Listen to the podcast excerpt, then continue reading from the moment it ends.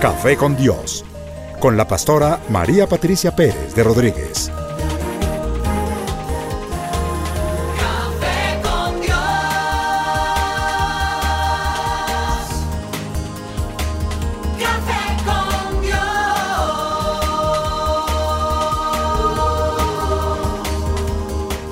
Comparte desde la sala de los pastores un café hablando de la verdad y revelación de la palabra de Dios.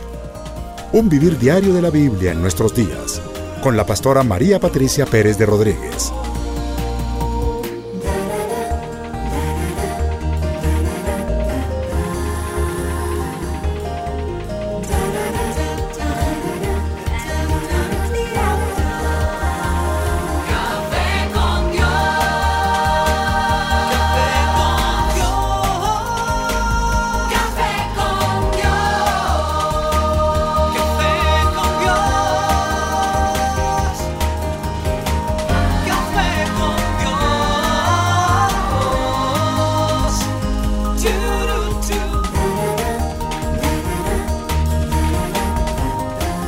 Dios, con la pastora María Patricia Pérez de Rodríguez. Café con Dios. Espíritu Santo, gracias, porque hoy tenemos un nuevo café con Dios. Yo espero que tú estés allí listo, preparado, para cuando empieza este programa, tú tengas ya tu cafecito ahí al lado. Puede ser que estás en la oficina, vas manejando tu auto, estás sentado en la sala de tu casa. Bueno, donde quiera que estés y si puedes. Entonces, prepárate ese cafecito y vamos juntos a disfrutarlo desarrollando este cuarto programa y el último acerca del tema de la depresión. Le di las gracias al Espíritu Santo de Dios por esta nueva oportunidad y también quiero orar por, por nuestro programa en esta mañana. Señor, yo te ruego que tú nos bendigas, que nos des el ánimo y el aliento que necesitamos. Extiende tus alas sobre la audiencia, Señor, sobre nuestras vidas. Úngenos para esta obra para la que tú nos has preparado. Bendice, Señor, aquello que estamos haciendo, porque lo hacemos con toda la intensidad y el amor, solamente para glorificarte a ti. Gracias, Señor. Gracias por acompañarnos. Y, Señor Jesús, Padre Santo, tú sabes que eres el invitado especial, el más precioso para el programa Café con Dios. Amén. Amén. Bueno, en este programa, como en todos mis programas, saludo a la mesa de trabajo. Orlando, Dios te bendiga, Orlando. Aquí te veo, pero de frente. Sí, bien de frente, pastora. Es que él es una mente brillante. Luego les explico por qué. No, pues le iba a preguntar que si estaba muy despeinado, pero... Eh, no, pastora, una frase que me ha tocado mucho todo el tiempo es, prefiero fingir una sonrisa y decir que estoy bien a estar explicando qué es lo que yo estoy sintiendo y padezco desde el principio del programa y eh, gracias a los programas suyos me he dado cuenta que somos yo personalmente totalmente inculto al respecto de esto que usted ha desenmascarado y que cuántas veces sonará uno con los amigos de Job. Sí, los benditos amigos de Job, que como se los dije también, su mejor consejo fueron los siete días que permanecieron en silencio. Decía alguien acá que anhelaba mucho sanarse para que los demás pudieran estar contentos. Tremendo. Yo creo que este tema, y yo sí se lo voy a exigir aquí a nuestros consejeros, este es un tema del que debe empaparse el liderazgo espiritual. Pues no estoy diciendo para nada que es el único material que deben tener todas las iglesias, pero a título personal yo sí le aconsejaría a los pastores que se enteraran bien eh, exhaustivamente, profundamente acerca del tema y que aprendan a diferenciar, como ya lo habíamos hablado en otro programa, Mónica, Sí, acerca de un dolor, un duelo, una tristeza Sí, y la enfermedad de la depresión, que son totalmente diferentes. Es bueno y, e importantísimo. Voy a pedir, por tanto, que todo el equipo de trabajo de avivamiento, estoy hablando de los consejeros especialmente, los de oración telefónica, deben escuchar estos cuatro programas. no es vanidad, pero es que sencillamente una herramienta urgente para los consejeros. A veces estamos dándoles consejos que no tienen nada que ver y acabando de destruirles la poca fe que les quede. Alguien decía que es que nos falta fe. Y un pastor que estuvo pasando por esto decía, "Ja, a esa persona, esa persona no tiene ni idea que en verdad lo que nos sostiene es la fe y que tenemos más fe que cualquiera. Porque ¿cómo sostenerse si no es a través de esa fe? Pastora, no, no salimos del asombro. Yo no sé si estoy hablando por, por todos de la luz que ha traído este programa para cada uno de nosotros. Estaba recordando, alguna vez nos estaban ustedes, nos regalaron la bendición de que nos entrenaran en consejería. Yo recuerdo que creía haber entendido, ahora me doy cuenta que no lo entendí como debería. Que la llave de oro era aprender a oír. Que si uno aprendía a oír, ya tenía garantizado el 90% de, del camino al éxito como consejero. Pero hoy me doy cuenta que uno, yo creo que oír no es solamente eso, sino no juzgar. Tú me dijiste hace un rato, Orlando, antes de empezar a grabar este cuarto y último programa, me dijiste algo acerca de tu concepto de la depresión, porque me parece increíble.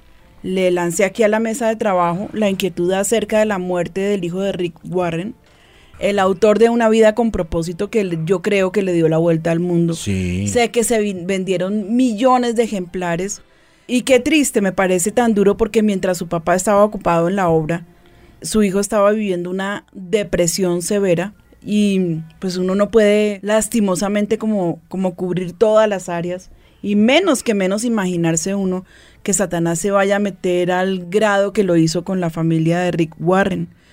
Un hombre sembrador por excelencia, porque gran parte del fruto, que es lo que yo sé de él, lo donó para la obra, para el Señor. Eh, realmente no estoy muy, muy enterada. Leí el libro y yo les pedí el favor hoy de que me contaran un poquitico acerca de lo de Rick Warren. Eh, la doctora Mónica, que también está aquí, hoy no acaba de presentar la mesa de trabajo, qué pena. Pero bueno, está la doctora Mónica porque hoy vamos a concluir este programa con un test que nos ayuda un poco a identificar qué tanto estamos enfermos. Sí, señora. ¿sí? También tengo a Danielita, a Liliana, Carolina, Adriana, Mauricio, María C, Giovanni. Todos están aquí conmigo. Les agradezco inmensamente su presencia en el programa. Su apoyo, su respaldo es muy, muy valioso para mí. Mónica, ¿tú habías encontrado algo ahí en internet? Sí, que señora. creo que como que resume mi pensamiento. Creo que como que le da un vislumbre a lo que yo en realidad quería expresar aquí en el programa. Nunca lo leí y Dios es mi testigo y, aquí la mesa de trabajo también lo es. Pero sí definitivamente cuando escuches lo que la doctora Mónica nos va a leer, te vas a dar cuenta por qué para mí es como el resumen de estos cuatro programas acerca de la depresión.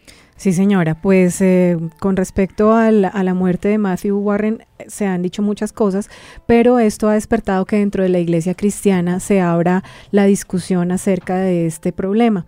Y eh, específicamente el, el presidente de la Unidad de Investigación de Forma de Vida, que es el nombre en inglés de esta asociación cristiana, el 8 de abril eh, presentó un resumen en el que se pide que por favor las iglesias eh, amplíen, hablan una discusión amplia y sostenida sobre cómo las iglesias deben responder ante la depresión y otras enfermedades mentales. Y de la misma manera, el presidente de esta asociación que se llama Ed Settler ofreció en la CNN una entrevista en la que empezó a hablar y dijo que los cristianos estábamos obligados a no estar, eh, a no tener más miedo de utilizar los medicamentos cuando fuera necesario y a terminar con la vergüenza de sufrir una enfermedad mental. Tremendo. Yo me, me imagino que todos este, estos comentarios se hicieron en base a que supongo que Rick Warren debió recibir persecución por causa del suicidio de su hijo, Orlando. Acá hay algo que publican de CNN en español del 6 de abril. Dice, el hijo menor del popular pastor evangélico Rick Warren, autor del libro Una vida con propósito, se ha suicidado. Según informó el propio Warren en una carta que envió a los miembros de su iglesia el sábado. Matthew Warren, el hijo menor de Rick y de su esposa Kay, sufría una enfermedad mental. Según la carta enviada a la iglesia que él fundó, se llama Saddleback Valley Church, y dice, a los 27 años de edad Matthew era un joven muy amable, gentil, compasivo, cuyo espíritu era dulce, era un aliento y un consuelo para muchos. Desafortunadamente él también sufrió una enfermedad mental que desembocó en una profunda depresión y pensamientos suicidas. Dice el pastor Warren, no hay palabras para expresar el dolor angustioso que siento en este momento. A pesar de haber tenido los mejores doctores, médicos, consejeros, las oraciones por sanidad, la tortura de la enfermedad mental nunca se dio. Después dice, después de una tarde de esparcimiento juntos con mi esposa y yo, hubo una ola momentánea de desesperación en este hogar y él se quitó la vida. Wow, qué terrible. Yo estaba leyendo, pastora, un, también como un reportaje que hicieron y dice CNN, lo que estaba diciendo Orly, que los Warrens se dirigieron a CNN que se han abierto sobre la trágica muerte de su hijo porque tienen la esperanza de acabar el estigma de las enfermedades mentales y salvar de este modo a otras familias del sufrimiento que ellos viven. Pero me pareció curioso, pastora, porque ellos estaban hablando como de toda la tragedia que vivieron con su hijo, pero ellos decían que había una herramienta que a ellos también los sacó adelante después de todo el sufrimiento del suicidio de su hijo. Y dicen una herramienta que hemos concebido desde mucho tiempo atrás y es la Biblia. Y la mencionaron durante esa entrevista. Porque decía que el pastor no ha dejado de llorar desde que se suicidó su Claro. hijo, pero que esa herramienta fue la que las ha- los ha mantenido ellos también como, Sí. como con esa esperanza en su corazón. Mire, Tremendo, es notorio y ahora tiene sentido porque yo no podía entender, gracias a lo que leyó a Danielita, ahora tiene sentido, que una prédica del pastor Rick Warren después de eso fue, hijo, nunca pierdas tu dolor. Porque dice que nos enseñaron a que como Cristo vive en nosotros, y eso es lo que dice el pastor del que leía la doctora Ed Settler, dice, la creencia en la que hemos crecido es que como Cristo habita en nosotros, Dios tiene que cambiarlo todo, porque Él vive en nuestros corazones. Eso quiere decir que no debe haber problema en nuestros corazones ni en nuestras mentes. Ahí está un poquito como la lucha que se tuvo, eh, espérame, yo te digo, como en los años, como en los 95 más o menos, cuando comenzó el tema de la liberación espiritual, que fue como esas bendiciones caliente. que estaban selladas. Fue la controversia que, que vino sobre la iglesia cristiana, pero se descorrió el velo. Sí, Y entramos en ese periodo de liberación que fue glorioso y lo sigue siendo lo sigue siendo. dentro de la consejería, pues nosotros siempre estamos abiertos y además expectantes de preparar a nuestro liderazgo y de que ellos puedan ser bautizados y llenos del Espíritu Santo y que pueda venir sobre ellos ese don que es el discernimiento espiritual. Pero pastora, mire que ahora que usted lo toca, eso es muy cierto y es muy paralelo y sirve de una manera fantástica para aclararlo. Yo pertenecía a los grupos tristemente que usted menciona. Entonces uno decía, ¿cómo es posible si el Espíritu Santo vive en uno que vaya a haber un espíritu inmundo? Y esto es un tema que todavía las iglesias fundamentalistas en Estados Unidos lo rechazan. Ya después los más liberales empezaron una discusión tonta de que, bueno, si hay un espíritu que si estaba en la epidermis, la, Ah. la- la clásica de que cuántos ángeles caben en la cabeza de un alfiler. Mm. Pero lo cierto es que sí viven, en cambio, los daños que trae el no creer en la liberación Claro. o en este caso no aceptar la enfermedad. No, y, y porque es que como, como que está estigmatizada. O sea, un creyente, y no hablemos de un creyente cualquiera, hablemos de un siervo, y no de un siervo cualquiera, hablemos de un líder, pero vámonos más arriba, vámonos al pastor de la iglesia. ¿Cómo es posible? Y lo que, y el ataque primero y el más vergonzoso es qué puertas habían abierto. ¿Mm? Estar uno en el juicio de, de las personas, yo creo que es una, una de las cosas más difíciles de sobrevivir. Sí. Pero igual, yo siento que de alguna forma heredé un poquito del espíritu rebelde de mi mamá. Ella era rebelde. No era de, de los rebeldes de yo soy rebelde porque el mundo me hizo así. No. Pero Janet, pero ella tenía su espíritu como ella quería quería más de su, de su propia vida, quería luchar por cosas que las mujeres no, no, no podían tener en su época. Por ejemplo, acordémonos que ella decidió ir a la universidad porque se ganó el poder entrar a la Universidad Nacional a, es- a estudiar decoración. Pero en ese tiempo se tildaba a la mujer que iba a la universidad como una liberada, mm, como una sinvergüenza más bien. Pero ella por encima de todo lo que dijeron igual se inscribió en la universidad y alcanzó a estudiar algo en la universidad. Luego se casó y pues hasta ahí le llegaron sus alas pa- para poder seguir estudiando.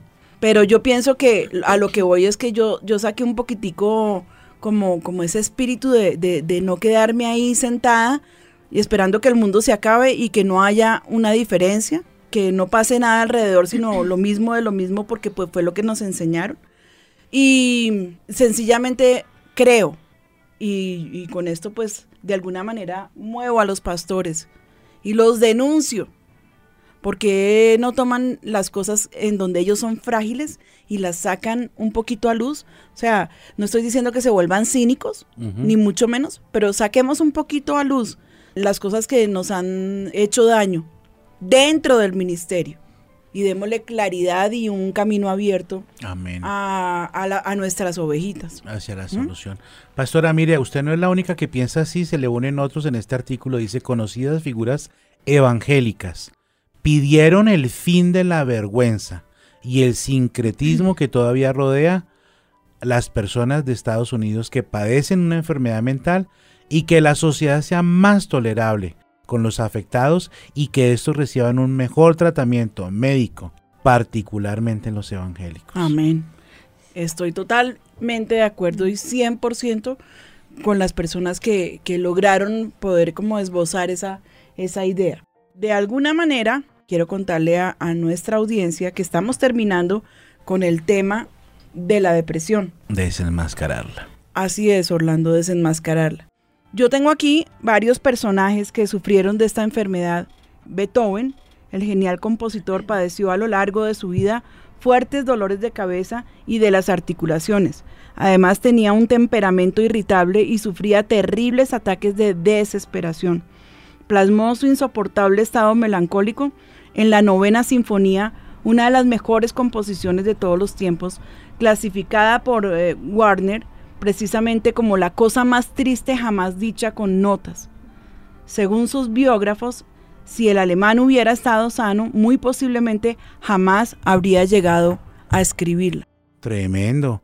Pastora, otra persona cristiana de gran influencia, conocida mundialmente y de la que ustedes nos han enseñado que padeció la depresión, Evan Roberts. Él nació en 1904 en Gales y fue una persona que cambió el transcurso de la historia de su nación, de Gales, pero no solamente de Gales, sino del mundo, como ya bueno, ustedes todos están familiarizados con la historia. Y bueno, este avivamiento después fue el que da el salto a Susa. Pero cuando uno mira la biografía de él, después de tantos logros, de una vida tan rendida a los pies de Dios, se encuentra con que en 1905 Evan Roberts sufrió, dice la biografía, una gran confusión mental. Y narra la biografía que algunas veces él comenzaba el culto con gran gozo y repentinamente saltaba, agitaba los brazos y de pronto, repentinamente también, él reprendía severamente a quienes él sentía que no estaban ahí de corazón puro. Él le comentaba a su amigo Sidney Evans que él tenía mucho miedo de hablar palabras que no fueran de Dios. Y le decía también a su amigo que él escuchaba voces y que en ocasiones no estaba seguro de cuál era la voz de Dios y cuál era la suya. Entonces en medio de todo eso, él empezaba como a examinarse a sí mismo, a buscarse si tenía pecados no confesados. El principal temor, él confesaba, era que la gente lo exaltara a él en lugar de exaltar a Dios. Y parece que había personas detrás de, de la escena que como que le daban manija, ¿no? Para eso mismo. Entonces, él operaba en los dones espirituales con mucha exactitud. Y por ignorancia, las personas decían que lo que sucedía era que Evan Roberts era un telépata y se confundían. Ellos no podían entender cómo era que podía hablar con tanta exactitud del mundo espiritual. Y ese hecho de que le dijeran que era un telépata o algunos hasta en algunos periódicos lo tildaron de medium hizo que se acrecentara su depresión. Entonces él cuenta que él se iba a buscar a Dios y agonizaba delante de él, pero habían muchos movimientos abruptos y a veces arremetía contra las personas y sobre todo contra los medios.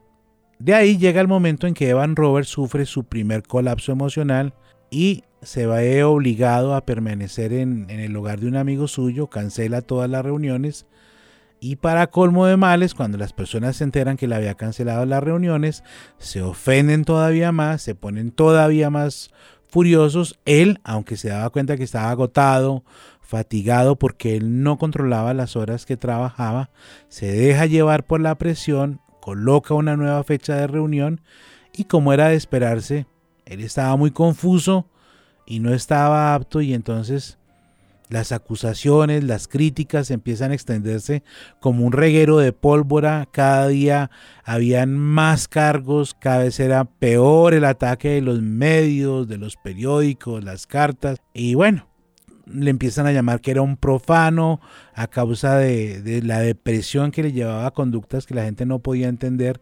Y bueno, otra vez sufre otro colapso físico, emocional lo cual fue un deleite para todos los críticos verle que nuevamente cancelaba todas sus reuniones y que lo llamaban un, un insano, un loco. Hasta más no poder le, le atacaron y este es el triste episodio de que lleva a Evan Roberts a caer en un silencio que duró mucho tiempo.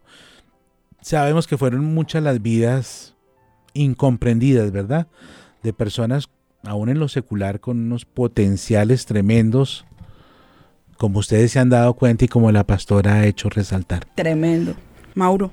Pastora, y también tenemos el testimonio de Ernst Hemingway, el autor de El viejo y el mar, ese libro tan conocido. Al final de su vida en 1960, sufrió una tremenda depresión que él intentó mitigar sometiéndose a sesiones de electrochoques, porque en esa época eh, se pensaba que ayudaba a combatir esta dolencia.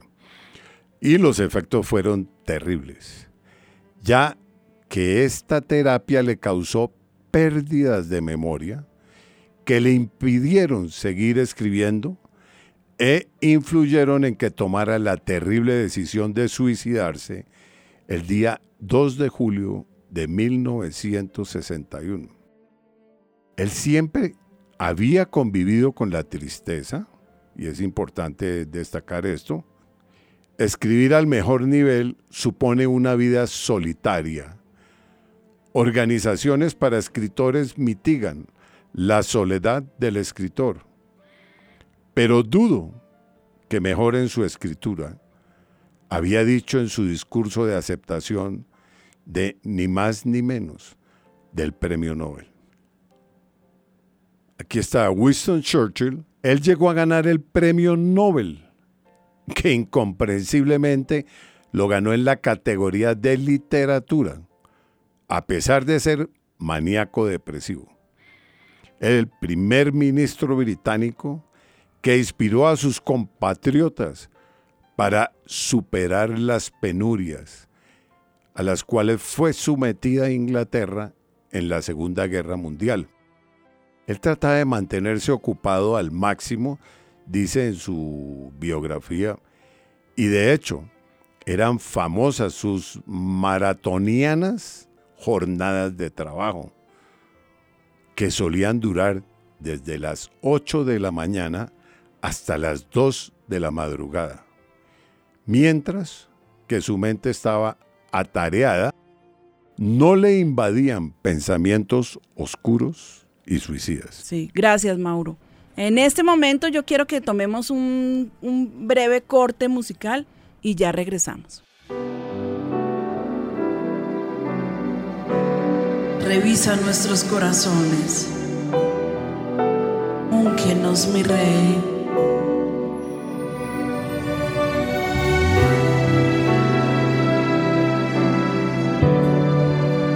Sobre nosotros.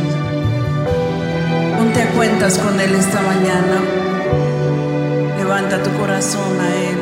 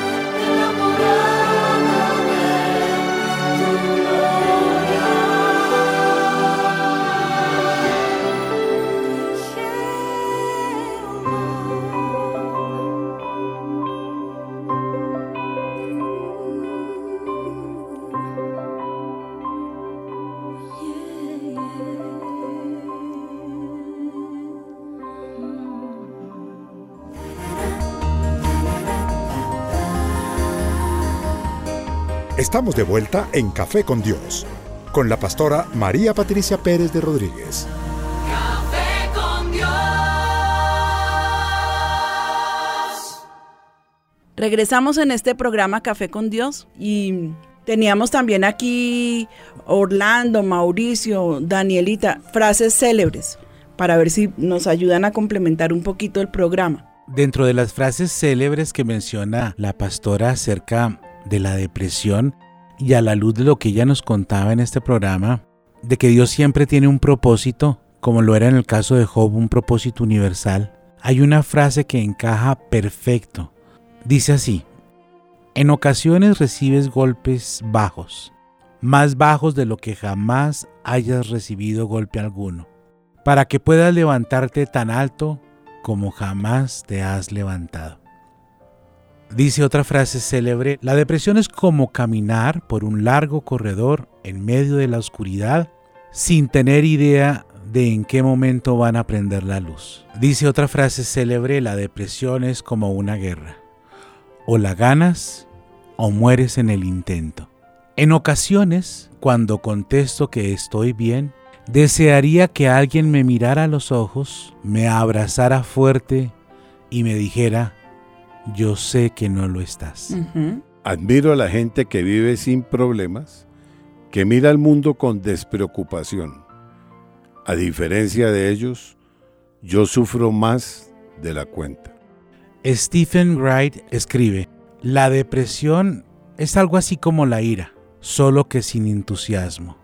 Cuando la vida te presente mil razones para llorar, demuéstrale que tienes mil y unas razones para sonreír. Tremendo. Dice otra persona, la vida no es esperar a que se detenga la tormenta, es aprender a bailar mientras aún llueve. Es muy difícil realmente uno determinar que una persona se encuentre en una situación de depresión, porque hay circunstancias en que lo ocultan y generalmente es así, ¿no? Lo guardan para sí mismos. Una frase célebre importante, nuestra generación no ha conocido una gran guerra o una gran depresión, como lo es la guerra espiritual y la depresión en nuestras vidas. Destruye lo que te destruye a ti. La depresión es como estar asustado y cansado a la vez. Es el temor al fracaso sin la urgencia de ser productivo. Es el querer tener amigos sin el deseo de socializar. Es como correr en una maratón con la fuerza de voluntad de un muerto, porque quieres llegar al final y a la vez solo quieres dormir y evaporarte, que te tragara la tierra y alimentar las flores y de esta manera sentirte útil.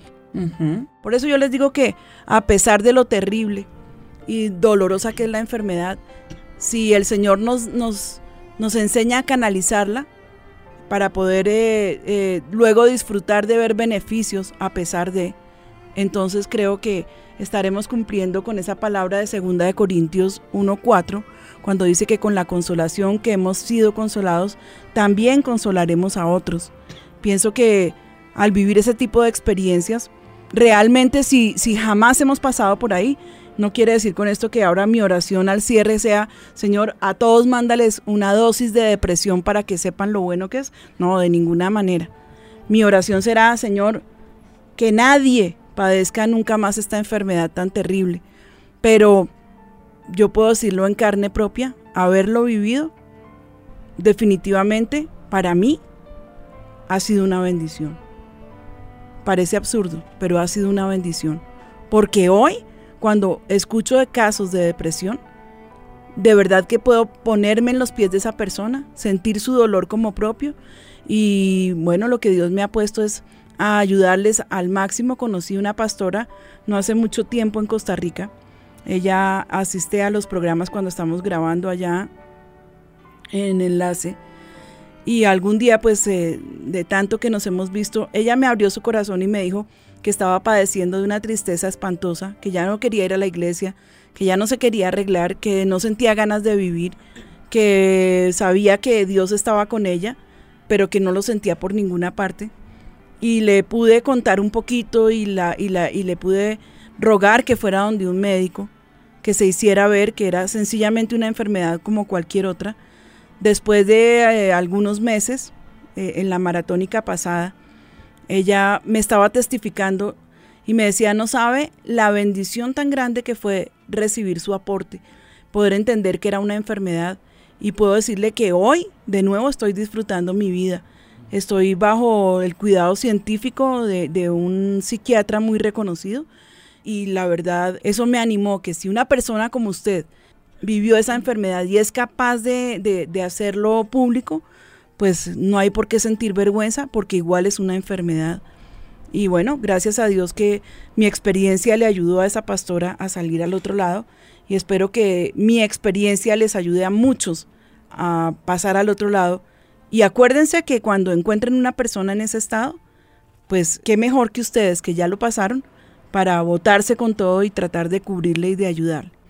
Mónica, yo quería pedirte el favor, porque lo primero que hicieron conmigo en el tratamiento fue leerme un test donde la doctora pudo identificar hasta dónde estaba yo enferma y, y si sí realmente era depresión o, o, era molestadera de vieja canzona. Entonces, si tienes el test y ahí tú vas a poder identificar con el número de respuestas, sí. positivas o negativas, en qué nivel de la enfermedad estás o si definitivamente estás viviendo un duelo, de lo que también quiero que hablemos hoy, Mónica, acerca sí, de, de lo que es el duelo y de cómo vivirlo y la necesidad de vivir ese duelo. Sí, señora. Bueno, este test está diseñado cubriendo 17 aspectos eh, a través de los cuales se puede determinar si la persona realmente presenta un estado de depresión y qué tan profundo es. La escala va, eh, hay preguntas en las que ustedes van a encontrar respuestas entre 0 y 4, siendo 0 que no existe el síntoma y 4 que hay una importante presencia con ciertas manifestaciones. Algunos otros solamente tienen puntaje entre 0 y 2. Entonces la primera pregunta es, ¿se siente triste? ¿Se siente como que no tiene esperanza? ¿Se siente desamparado? ¿Se siente inútil? Si usted no lo siente este síntoma, el puntaje es cero. Si solamente si se lo preguntan siente la, esta sensación, es, el puntaje es uno. Si estas sensaciones las relata usted, le puede hablar a la gente acerca de eso, el puntaje es dos. Si las sensaciones no las puede comunicar verbalmente, pero la expresión en su cara, su postura, su voz, la tendencia cuando apenas le preguntan empieza a llorar, el puntaje es tres. Y si usted manifiesta esta sensación con, en su comunicación verbal y no formal de manera espontánea, es decir, no, ni siquiera le alcanzan a empezar a hablar y usted ya empieza a manifestar la tristeza, el puntaje es 4. El siguiente punto es si tiene sentimientos de culpa. Si usted no se siente culpable de lo que está pasando, el puntaje es 0. Si usted se culpa a sí mismo, cree haber decepcionado a las personas que están alrededor suyo, el puntaje es 1. Si tiene ideas de culpabilidad y medita sobre los errores del pasado o malas acciones, el puntaje es 2. Si siente que la enfermedad actual es un castigo, el puntaje es 3. Si oye voces acusadoras o denuncias o experimenta alucinaciones visuales de amenaza, el puntaje es 4. ¿Ha pensado en el suicidio? Nunca lo ha pensado, el puntaje es 0. ¿Le parece que la vida no vale la pena para ser vivida? El puntaje es 1. ¿Desearía estar muerto o tiene pensamientos sobre la posibilidad de morirse? 2 tiene ideas de suicidio o amenazas de suicidarse, el puntaje es 3. Ha intentado suicidarse de cualquier manera, el puntaje es 4. Insomnio precoz, es decir, cuando usted se va a acostar. No tiene dificultad para dormirse, el puntaje es 0. Tiene dificultad ocasional para dormir. Por ejemplo, se demora como una media hora antes de poder conciliar el sueño, el puntaje es 1 tiene dificultad franca para dormir cada noche, el puntaje es 2. El insomnio intermedio, es decir, que se desvela en la noche, tiene interrupción del sueño. No tiene ninguna interrupción, puntaje 0. Se desvela o está inquieto y se despierta varias veces en la noche, el puntaje es 1. Está despierto durante la noche en cualquier ocasión de levantarse de la cama, ya, o sea, cualquier cosa que lo haga levantar de la cama ya se clasifica como puntaje 2. El insomnio tardío, es decir, que se despierta muy temprano, no tiene ese problema, el puntaje es cero. Se despierta en las primeras horas de la madrugada, pero se vuelve a dormir, el puntaje es 1. Se despierta, pero no puede volverse a no se puede volver a dormir y se levanta de la cama, el puntaje es 2. Con respecto al trabajo y sus actividades, no hay dificultad, no tiene problemas en su trabajo, el puntaje es 0 tiene sentimientos e ideas de incapacidad para realizar su trabajo, al igual que pasatiempos, el puntaje es 1. Pérdida de interés en su actividad, es decir, que le cuesta, está indeciso, vacila si empezar a hacer el trabajo, el puntaje es 2. Tiene una disminución del tiempo actual dedicado a actividades que, serían productivas, el puntaje es 3 ya dejó de trabajar por la enfermedad, solo se compromete en pequeñas tareas o francamente no puede realizarlas si no tiene ayuda. El puntaje es 4. hay una lentitud en el pensamiento, en el lenguaje, en la facultad para concentrarse o hay una disminución en la actividad motora. Entonces, si su palabra y su pensamiento son normales, cero. Si tiene un ligero retraso en el habla, 1. Si es evidente el retraso en el habla, 2. Si tiene dificultad para expresarse, 3. Si tiene incapacidad para expresar sus ideas, 4. Se siente agitado. Nunca se ha sentido agitado. Juega con sus manos, con sus dedos, empieza a hacer movimientos. Es, él tiene un puntaje de 1. Juega con las manos, el cabello, hace movimientos con la cara, puntaje 2. No puede quedarse quieto ni permanecer sentado, 3 retuerce las manos, se muerde las uñas, se tira del pelo, se muerde los labios, el puntaje es 4. Tiene ansiedad, no la presenta, 0. Tiene una tensión todo el tiempo y se encuentra irritable, 1. Tiene una preocupación por cosas muy pequeñas, 2. Tiene una actitud aprensiva a la expresión cuando, cuando está hablando, 3.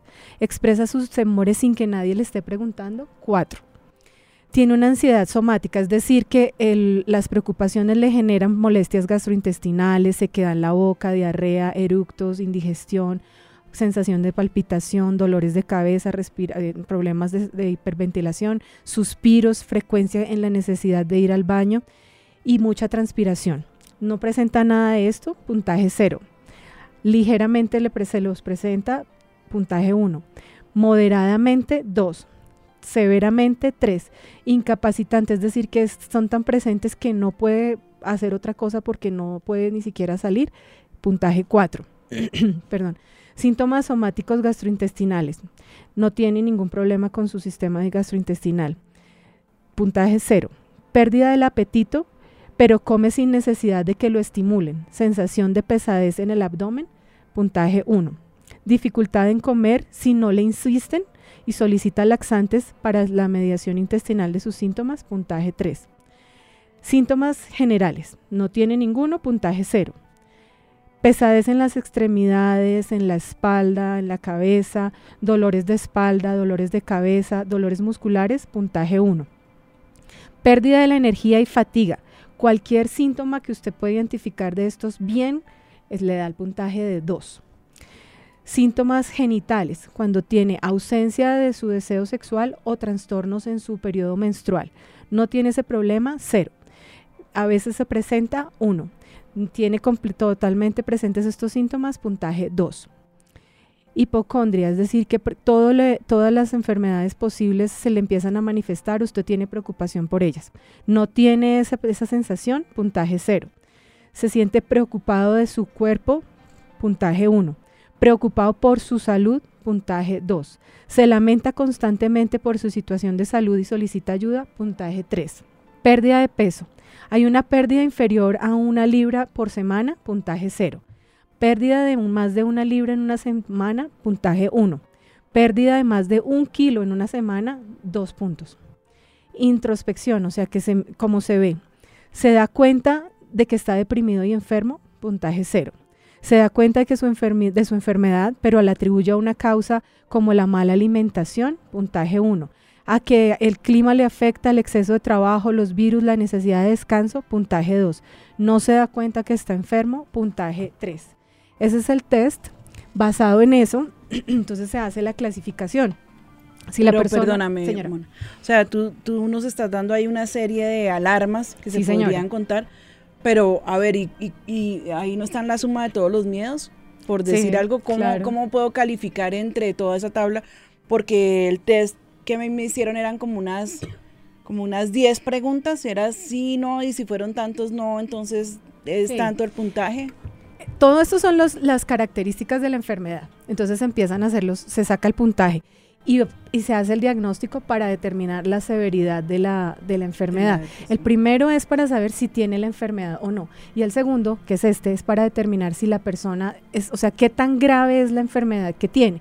Basado en eso, se procede también con el tratamiento, porque no se le da lo mismo a una persona que tiene una depresión ligera que a una persona que tiene una depresión severa o muy profunda. Entonces, en base a ese test, ¿cuántas preguntas eh, de sí podrían marcar que definitivamente tengo una depresión severa, mediana? Cuando uno supera los ocho puntos ya tiene depresión. O sea, entre 0 y 7 puede estar preocupado, puede estar triste, pero no está deprimido. Cuando llega a 8 y si se dan cuenta con las preguntas que hicimos, hay, con, solo en la primera, con que contesten el, que ya que sí tienen la manifestación, ya tiene cuatro puntos, o sea que es muy probable que tenga la enfermedad. Y luego empiezan a clasificarla. Entonces, si tienes entre 8 y 13 puntos, tienes una, una depresión ligera o menor.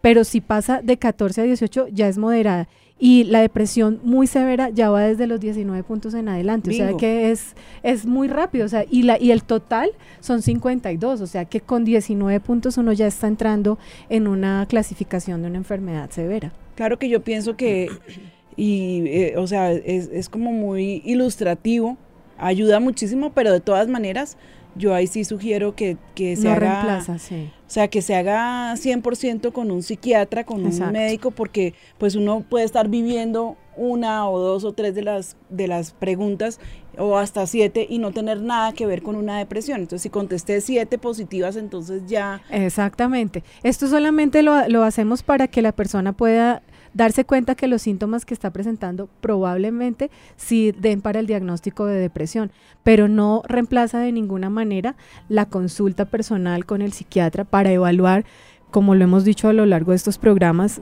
la condición de la persona a nivel familiar, los, los posibles gatillos para que la enfermedad se haya desarrollado, las posibles secuelas de cosas que hayan manifestado en su vida que le estén llevando a esto, las posibilidades aún genéticas de haber desarrollado la enfermedad. eh, Ese punto, Mónica, señora. importantísimo. ¿Este tipo de enfermedades son hereditarias? Sí, o señora.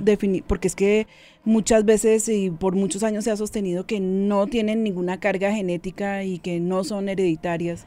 es tan cierto que si uno tiene dos gemelos idénticos y uno desarrolla la enfermedad, el otro tiene el 70% de posibilidades de desarrollarla, lo que quiere decir que la carga genética es muy alta porque es, en condiciones normales una de cada tres mujeres puede desarrollar un episodio eh, depresivo en algún momento de su vida. Y Cuando hablas de un episodio es un, un pedacito, pero no es la enfermedad. puede tener, o sea, ese episodio puede terminar en una depresión de alguna de estas eh, eh, profundidades, leve, moderada o severa. Pero realmente el- la persona que, que encuentra en su familia que ha habido estos antecedentes tiene una alta posibilidad de desarrollarla también. ¿Con qué profundidad? No sabemos, porque entran a jugar también su vida como familia, el entorno en el que vivió, la personalidad, es una cosa que también tiene mucho que ver, porque hay personas que son, como lo decías cuando utilizaste el, el ejemplo de Abraham Lincoln, que tienden a ser melancólicas, esa es su forma de ser, entonces eso les va a favorecer más el desarrollo de este tipo de enfermedades. Bueno, yo espero que todo esto sea significativo como para tener una señal, una directriz de si estoy padeciendo la enfermedad o no.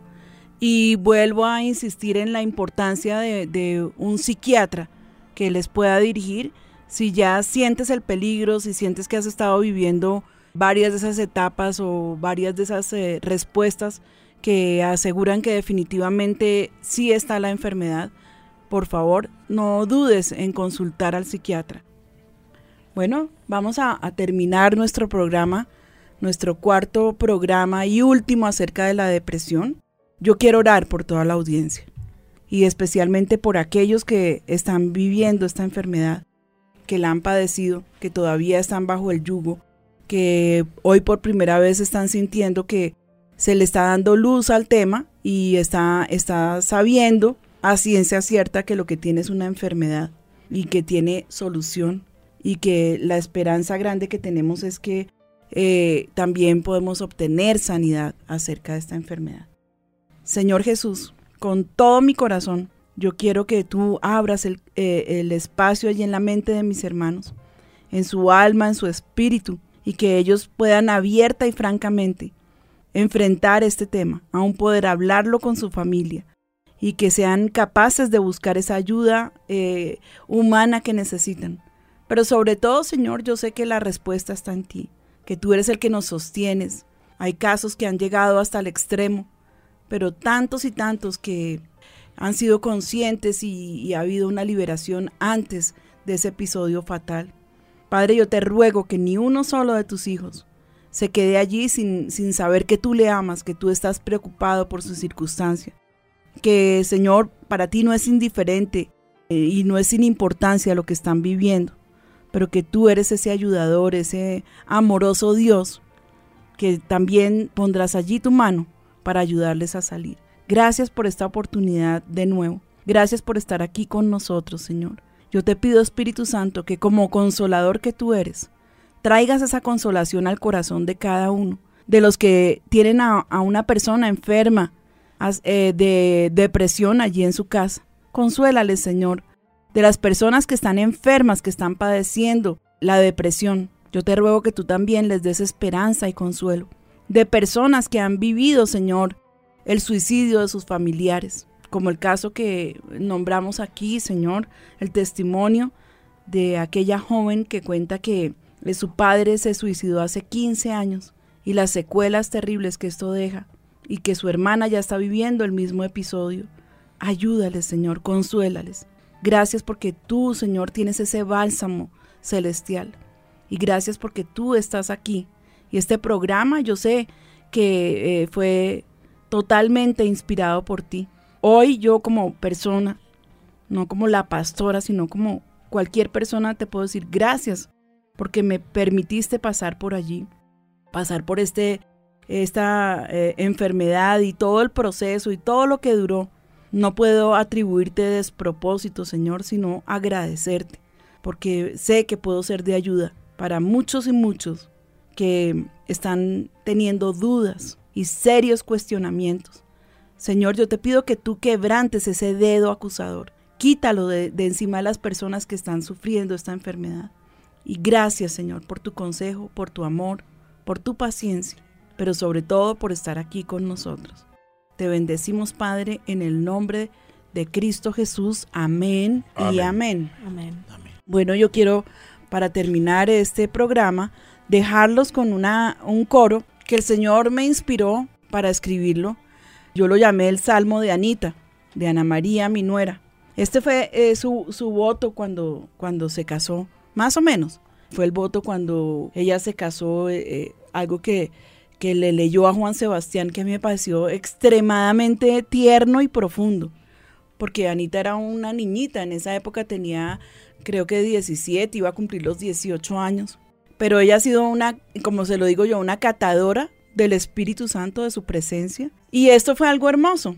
Eh, esta parte que yo escribí pues es, es como un complemento sencillamente, pero dice así, cuán amables son tus moradas, oh mi rey, mi alma desea ardientemente estar en tus atrios. Rey mío y Dios mío, mi corazón y mi carne cantan al Dios vivo. Y este fue el voto de Anita. Ella le decía a Juan Sebastián, yo he dicho en mi corazón que todos los días cuando yo despierte, lo primero que quiero hacer es adorar al Señor. Y enseguida mirarte a ti y amarte cada día un poquito más. Y a mí me pareció precioso que una niña tan jovencita tuviera la capacidad de, de, tener esa comunión con Dios. Yo lo escribí así, he dicho en mi corazón que al despertar, primero te quiero adorar. Ven, dulce espíritu, arrúllame, envuélveme. He dicho en mi corazón que al despertar, primero te quiero adorar. Ven, dulce espíritu, porque anhelo contigo estar. Ahora voy a regalarles la canción y esperemos y clamemos para que el Señor nos dé la oportunidad de estar en ocho días de nuevo aquí en el Café con Dios con un nuevo tema. Gracias a todos y que el Señor los bendiga.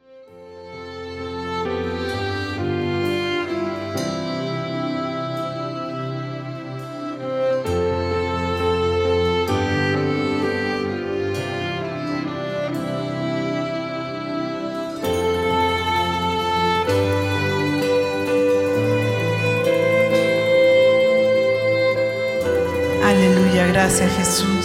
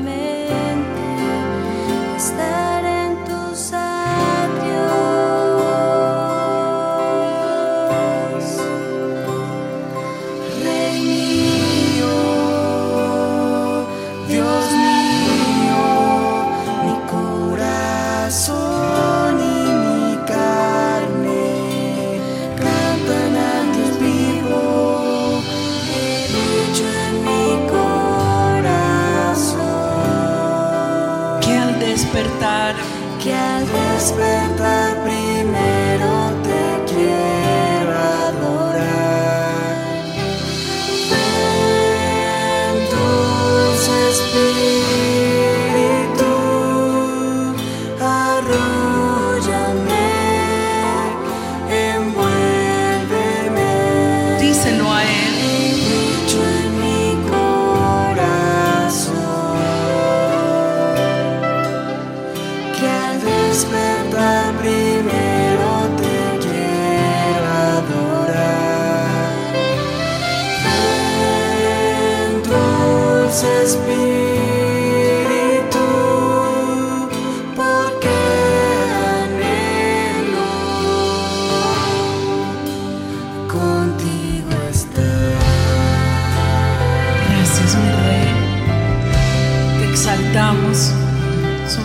las cosas, eres lo más grande que tenemos.